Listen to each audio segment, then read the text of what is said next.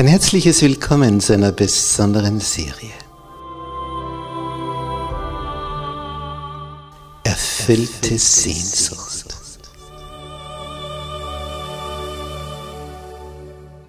Die Welt der Bibel.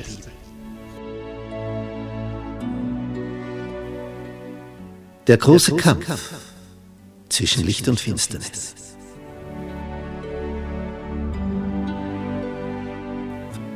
Vom Schatten zum Licht. Wir begeben uns auf eine spannende Zeitreise durch die letzten zwei Jahrtausende. Von der Auferstehung Jesu bis zu seiner Wiederkunft.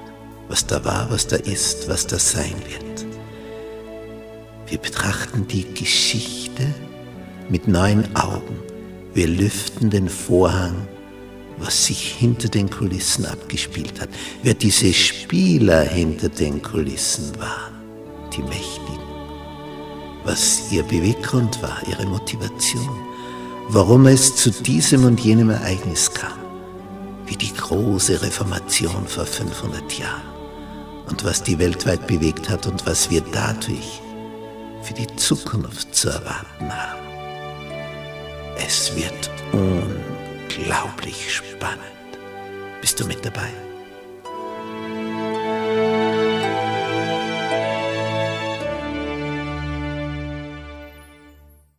Gnade sei mit euch und Friede von Gott unserem Vater und dem Herrn Jesus Christus.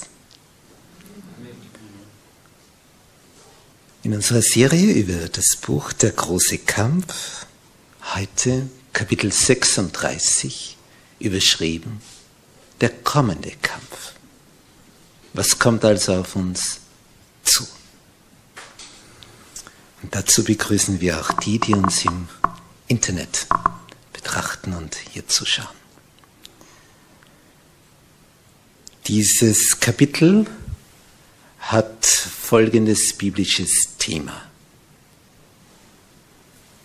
Ich lese aus Offenbarung 12, den Vers 17. Und der Drache wurde zornig über die Frau und ging hin zu kämpfen gegen die übrigen von ihrem Geschlecht, die Gottes Gebote halten und haben das Zeugnis Jesu. Der Drache, der Feind, Satan, wird zornig über die Frau, die Gemeinde. Und aus dieser Gemeinde heraus gibt es Übrige. Und die werden definiert als die, die Gottes Gebote halten und das Zeugnis Jesu haben.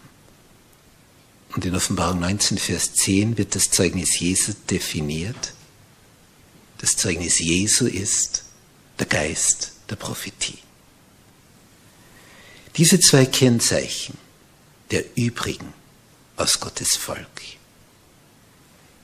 die werden uns in den nächsten Stunden dieser Themen begleiten hier im Besonderen die Gottes Gebote halten. Schon der erste Satz ist hier wie ein Hammerschlag. Seit Beginn des großen Streites im Himmel ist es Satans Plan, Gottes Gesetz umzustoßen. Das ist sein Plan. Und was ist sein Ziel mit uns? Dass wir Menschen dieses Gesetz Gottes übertreten. Sich das vorstellen, es geht immer um das Gesetz Gottes, um seine Richtschnur. Er möchte Gottes Gesetz umstoßen, der Feind, und er möchte, dass du es übertrittst.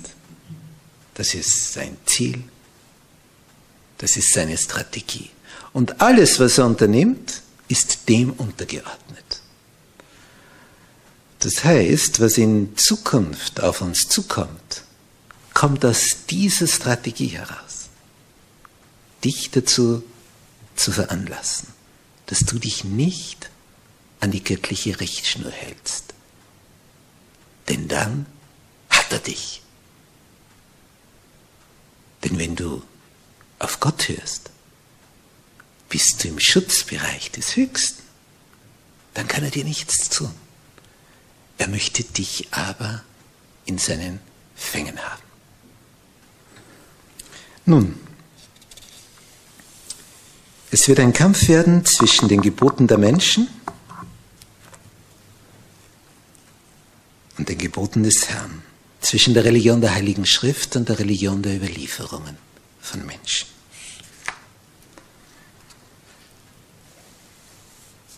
In biblischen Zeiten ist immer wieder die Rede davon, speziell bei den Nachbarvölkern von Israel, dass sie den Götzen nachgefolgt sind, haben sich Götzenbilder aufgestellt, sich davor niedergekniet, angebetet.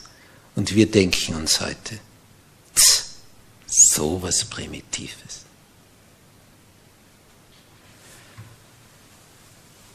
Doch wenn man so unsere Zeit betrachtet,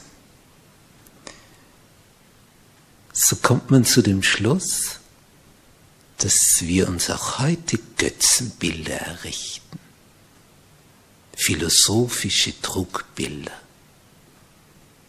Nichts anderes als die Götzenbilder von damals. Sie sind nur nicht so als Statuen sichtbar, aber sie sind in den Köpfen. Und sie haben dieselbe Wirkung. Denn wenn ein philosophischer Götze anstelle des Höchsten auf den Thron gehoben wird und ich dem huldige, wird das Ergebnis entsprechend sein. Ich komme nicht ans Ziel. Es ist ebenso leicht, heißt es hier, sich einen Götzen aus falschen Lehren und Theorien zu errichten, wie ein Götzenbild aus Holz oder Stein zu formen.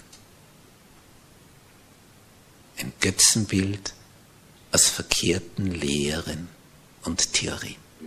Denn das prägt meine Handlungen. Tausende vergöttern die Natur, während sie gleichzeitig den Gott der Natur leugnen. So besteht also der Götzendienst heute in unserer christlichen Welt genauso wirklich wie in den Tagen eines Elia, wo es einer Reform bedurfte. Der Irrtum, der am kühnsten gegen die Autorität des Himmels vorgeht, das ist eben der, wenn man meint, dass das Gesetz Gottes für uns nicht mehr bindend sei. Wir sehen aus der Geschichte, was die Folge davon ist. Man hat den Versuch schon gemacht. 1789, französische Revolution. Alles, was es an Regeln gab, wurde beiseite gesetzt. Was war die Folge? Chaos, Schreckensherrschaft. Die Stärksten kamen an die Macht, die brutalsten, die, die über Leichen gingen. Und am Ende hieß es, die Revolution frisst ihre eigenen Kinder. Das heißt, die das Ganze angezettelt haben, sind dann selber zum Schafott marschiert und kamen unter die Guillotine, die ein französischer Arzt aus Mitleid erfunden hat, damit das Abschlachten schneller geht. Zack, Fallbeil.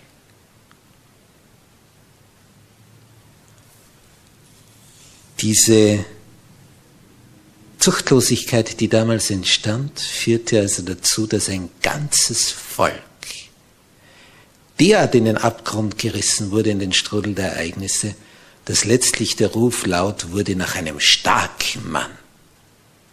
Und so kam dann Napoleon und hat sich als Diktator des Volkes dann durchgesetzt. Und alle waren froh, dass wieder einer sagt, wo es lang geht. Sie haben gespürt, wo das hinführt, wenn man Gesetze aufhebt. Heute, wenn wir also dieses Götzenbild aus falschen Lehren uns betrachten, so führt das zu einem Geist der Zuchtlosigkeit in die Kleinen hineingepflanzt und das geht dann nach oben fort. Ergebnis, eine Gesellschaft gerät völlig durcheinander. Wer das Volk Gottes lehrt, die Gebote Gottes gering zu achten, sieht Ungehorsam und wird Ungehorsam ernten. Damals in der Zeit der französischen Revolution war Eigentum natürlich dann nicht mehr sicher. Denn das wird einfach mit Gewalt genommen. Die Ehefrau wird mit Gewalt genommen. Dein Haustier mit Gewalt genommen. Der Stärkere, der holt sich alles. Und Friede, Ruhe, Glück wären verbannt von der Erde, wann immer man göttliche Richtlinien auf die Seite schiebt. Und was wäre in der Familie die Folge? Neid, böse Mutmaßungen, Heuchelei, Entfremdung, Zwietracht, Streit, Misstrauen, Befriedigung sinnlicher Begierden. Und das, was der Mensch erreichen möchte, erreicht er gerade nicht durch diesen scheinbaren Befreiungsschlag.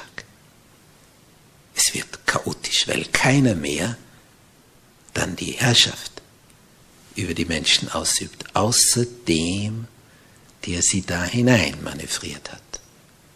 Der Feind, der Diabolos, der Durcheinanderbringer, der Teufel, der Satan, der ergötzt sich an dem Ganzen.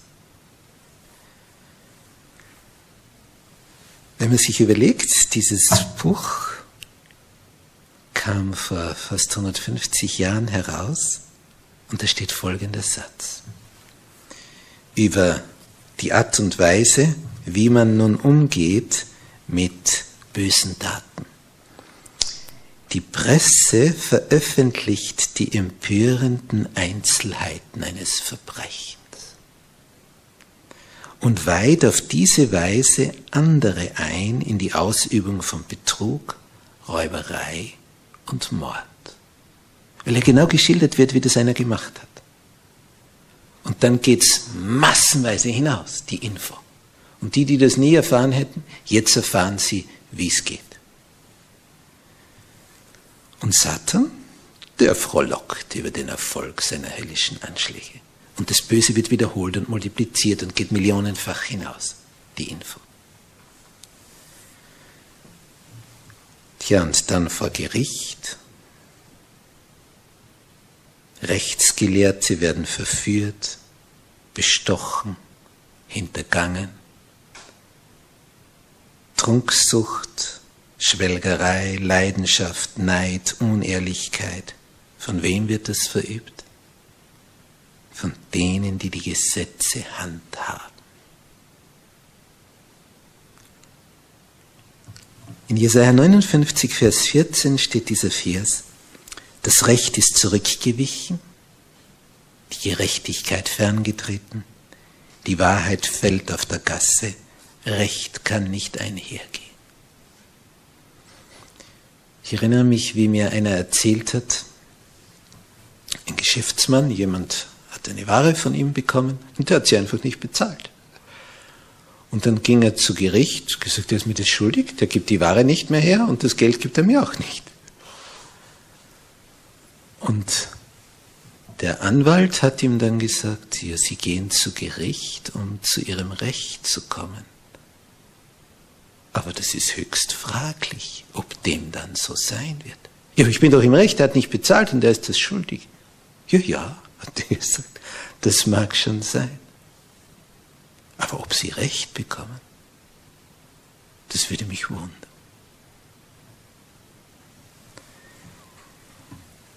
diese ganze sichtbar gewordene negative Wirkung, die auf diesem Planeten eingetreten ist, kommt also von dem Durcheinanderbringer.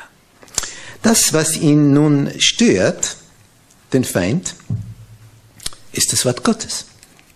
Denn das Wort Gottes gibt klare Richtlinien und sagt, da ist der Weg. Wenn du den gehst, da hast du Segen, da bist du sicher, da hast du Schutz, der himmlischen Engel. Da hast du Frieden. Wenn du davon abweichst, ja, dann kommst du in einen Strudel hinein, wie bei Stromschnellen. Dann bist du nicht mehr zu retten. Das reißt dich fort. Drum achte auf diese Richtschnur.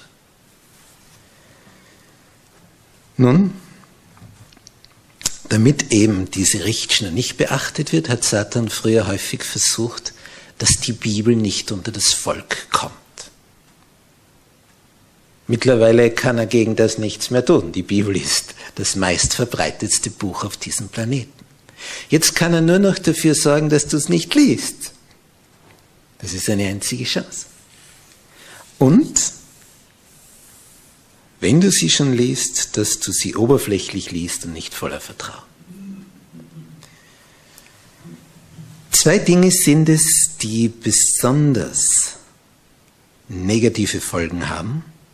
Und es sind interessanterweise die zwei Irrtümer und die zwei unbiblischen Lehren, unter denen sich die ökumenische Bewegung gesammelt hat, als Gemeinsamkeiten.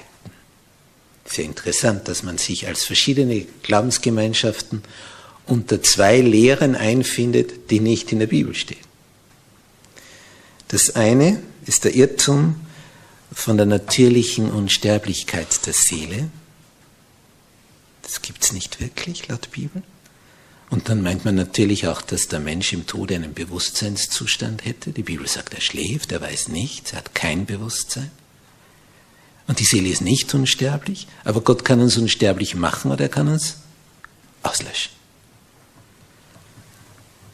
Wenn man jetzt das in der Folge weiterdenkt, dass der Mensch unsterblich ist, denn das wurde ihm ja schon im Paradies als Lüge eingeimpft, zu Eva, du wirst nicht sterben, wenn du von der Frucht nimmst. Gott sagt, du wirst sterben, wenn du von der Frucht nimmst.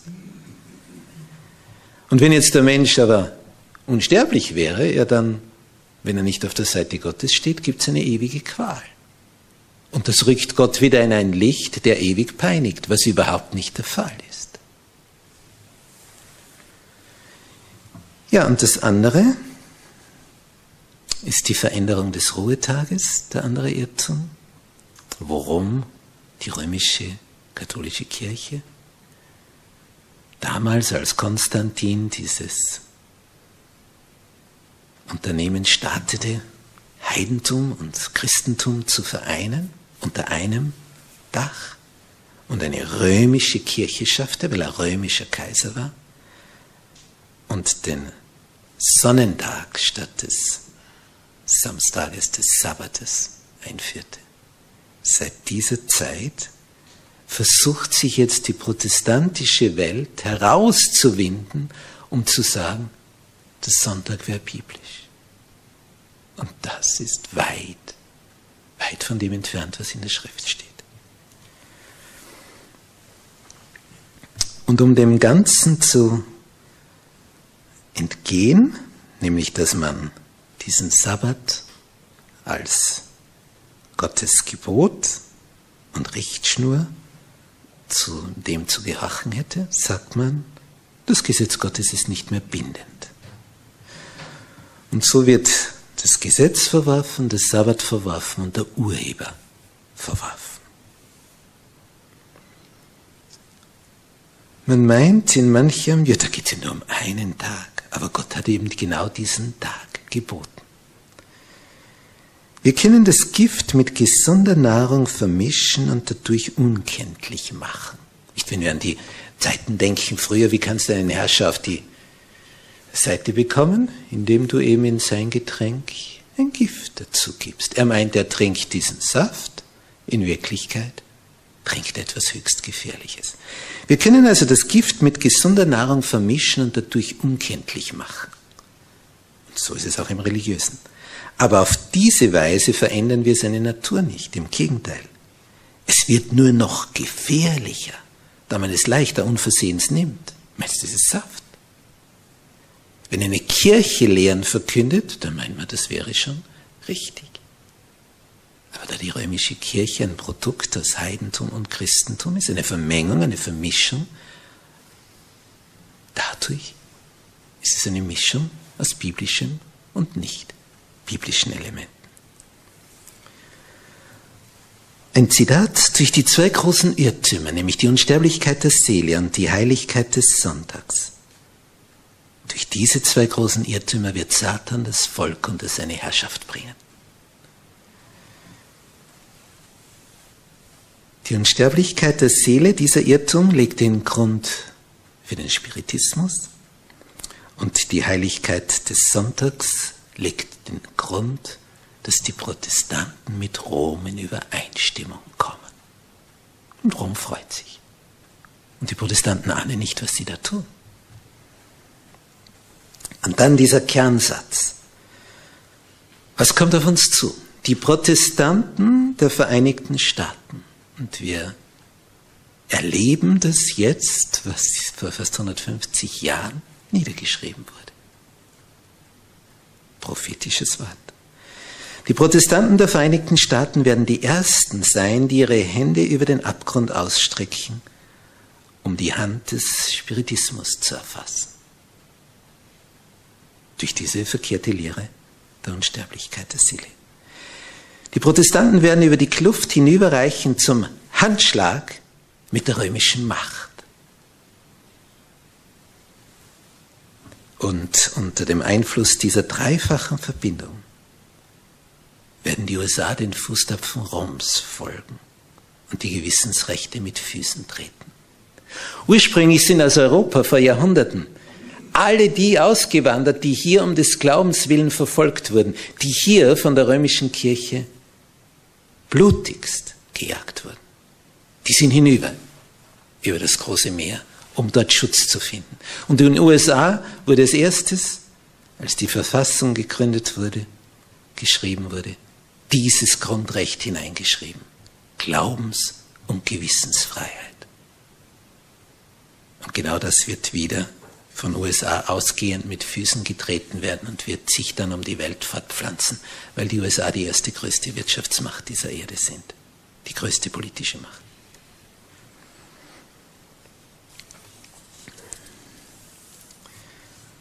Durch den Spiritismus kann jetzt Satan eine Wirksamkeit entfalten, die über die Vorstellungswelt des Menschen hinausgeht.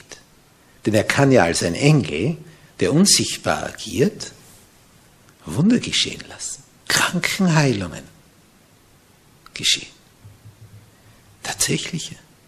Vorher legt ihnen die Krankheit auf, dann nimmt er sie wieder weg. Und gleichzeitig, indem er jetzt also als Wohltäter des Volkes dasteht, wirkt Satan als Zerstörer. Denn er ergötzt sich ja am Vernichten. Er wirkt durch die Elemente der Natur. Es heißt hier, Satan hat die Geheimnisse des Laboratoriums der Natur studiert und er setzt seine ganze Macht da rein, um die Elemente zu beherrschen, soweit Gott es zulässt. Das ist immer der entscheidende Punkt. Soweit Gott ihn lässt. Das sieht man an der Geschichte von Hiob. An dem Tag, wo Gott Satan erlaubt hat, an Hiob heranzukommen, durch Naturelemente, an dem Tag wurde Hiob alles genommen, was er hatte. Alles. Sogar seine Kinder. Ein Unglück folgte auf das andere. Aber er durfte nur so weit, wie Gott es zuließ. Gott hat zu Satan gesagt, töten darfst du ihn nicht.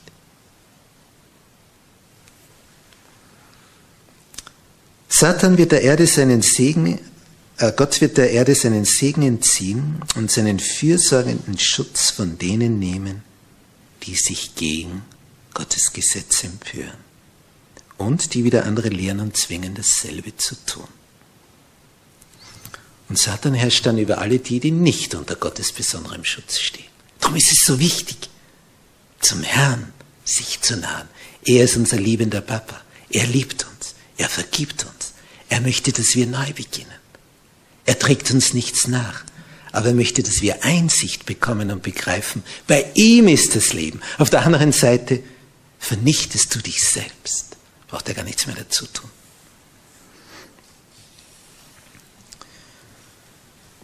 Satan ist gerade jetzt am Wirken. Das ist auch ein Zitat. In Unfällen und Not, zu Wasser und zu Lande, in großen Feuersbrünsten, in wütenden Wirbelstürmen, in schrecklichen Hagelwettern, in Orkanen, Überschwemmungen, Sprengfluten, Erdbeben. Durch all diese Naturkatastrophen übt Satan seine Macht aus. Wie weit? So weit Gott es zulässt. Wie bei hier. Immer nur so weit. Ja, warum lässt Gott es zu? Der könnte das ja auch leicht verhindern. Warum lässt er den Bösen manchmal so nahe heran? Damit wir den Bösen begreifen, wie der unterwegs ist. Und durch die leidvollen Erfahrungen beginnen wir zu verstehen, wie nötig es ist, sich umso enger an Jesus zu klammern, um nicht von dem vernichtet zu werden, der unser Feind ist.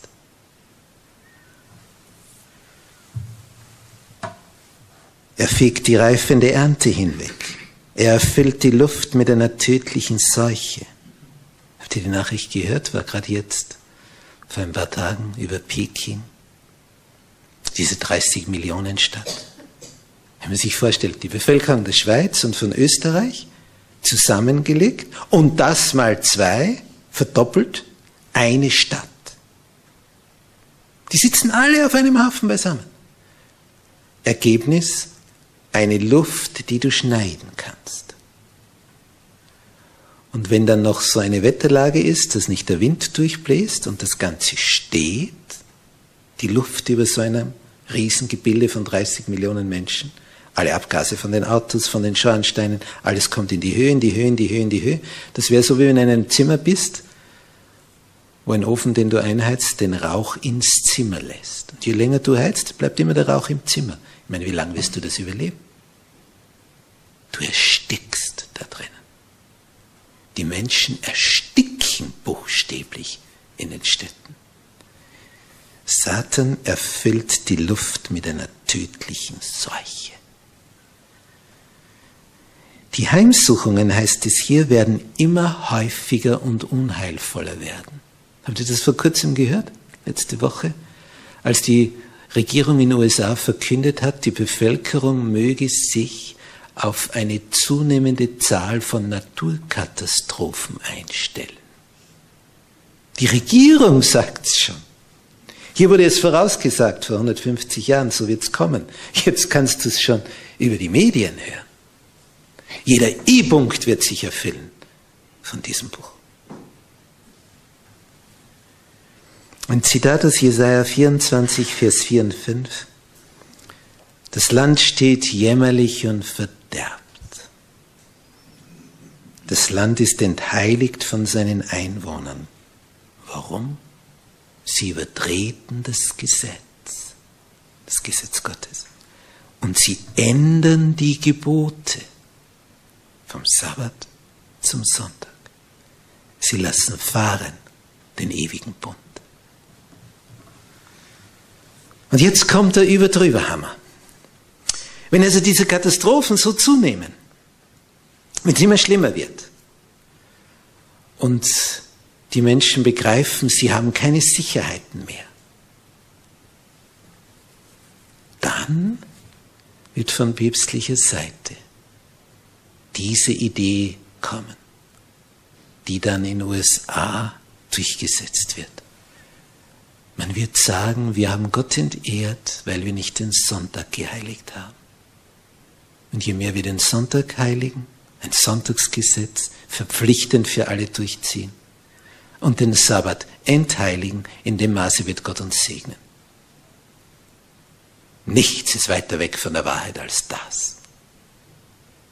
So, dann kommt das Sonntagsgesetz.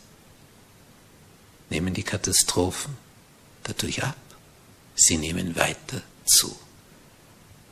Jetzt sucht man eine weitere Ursache. Jetzt haben wir ja schon das Sonntagsgesetz. Hat ja geheißen, wenn wir das haben, dann passt's. Ja, dann kommt die Idee, alle müssen auf dieser Linie sein. Gibt es noch irgendjemand, der da nicht mittut? Ah, die sind die Ursache für die Katastrophen. Und dann werden die verschrien werden als Feinde des Gesetzes und der Ordnung, die den Sabbat als Gedenktag der Schöpfung hochhalten. Denn dann erfüllt sich, was wir am Anfang gelesen haben. Der Drache war zornig über die Frau. Und er ging hin zu kämpfen gegen die übrigen von ihrem Geschlecht, die Gottes Gebote halten und haben das Zeugnis Jesu, den Geist der Prophetie. Darum hat ja Gott seine Botin gesandt,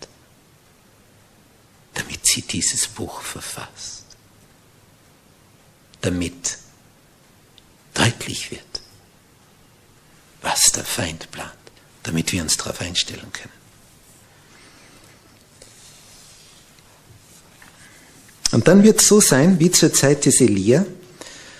Und das ist ja das Besondere, dass diese Zeit von damals, als es dreieinhalb Jahre durch die Naturkatastrophe des Nichtregnens diese Trockenheit gab, hat man ja am Ende auch Elia das Ganze in die Schuhe geschoben.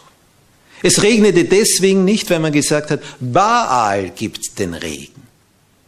Und die Naturkatastrophen kommen deswegen, weil die Menschen sagen, nicht Gott hat das Ganze geschaffen. Das ist einfach so geworden. Sie rauben ihm die Ehre. Aber wer wird zum Schluss zur Rechenschaft gezogen? Als dann der König Ahab Elia endlich trifft, sagt er, bist du nun da, der uns ins Unglück gestürzt hat? Und Elia stellt klar, nicht ich, du. Du bist die Ursache. Es ist genau andersherum. Und diese Zeit des Propheten Elia ist ein direktes Bild für die letzte Phase dieser Weltgeschichte. Was dort geschehen wird. Naturkatastrophen, bis es zur Umkehr kommt. Und sogar die Zeit ist uns schon angegeben. Dreieinhalb Jahre so wie die Zeit der Wirksamkeit Jesu. Gott zwingt nie. Satan zwingt immer. Gott zwingt nie. Gott wirbt um Freiwillige. Aber wenn du Satan den kleinen Finger gibst, nimmt er die ganze Hand.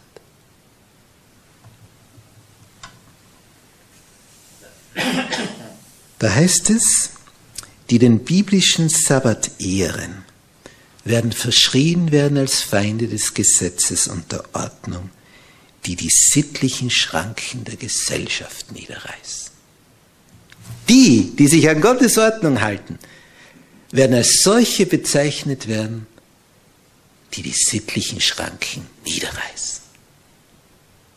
Das heißt, Satan behauptet genau das Gegenteil von dem, was wirklich ist. So war es immer. Ich sagt, du wirst nicht sterben, obwohl du sterben wirst, wenn du von der Frucht nimmst. Die Sabbathalter werden als Feinde der Regierung beschuldigt werden. Ihre Worte wird man falsch deuten, ihren Handlungen die schlechtesten Beweggründe unterschieben. Und der Satz hat in sich. Wenn wir uns erinnern, der jetzt kommt, im Mittelalter hat sich der weltliche Adel die Fürsten, und der geistliche Adel, die Höchsten der Kirche, immer vereint, haben gemeinsame Sache gemacht, um das Volk niederzuhalten.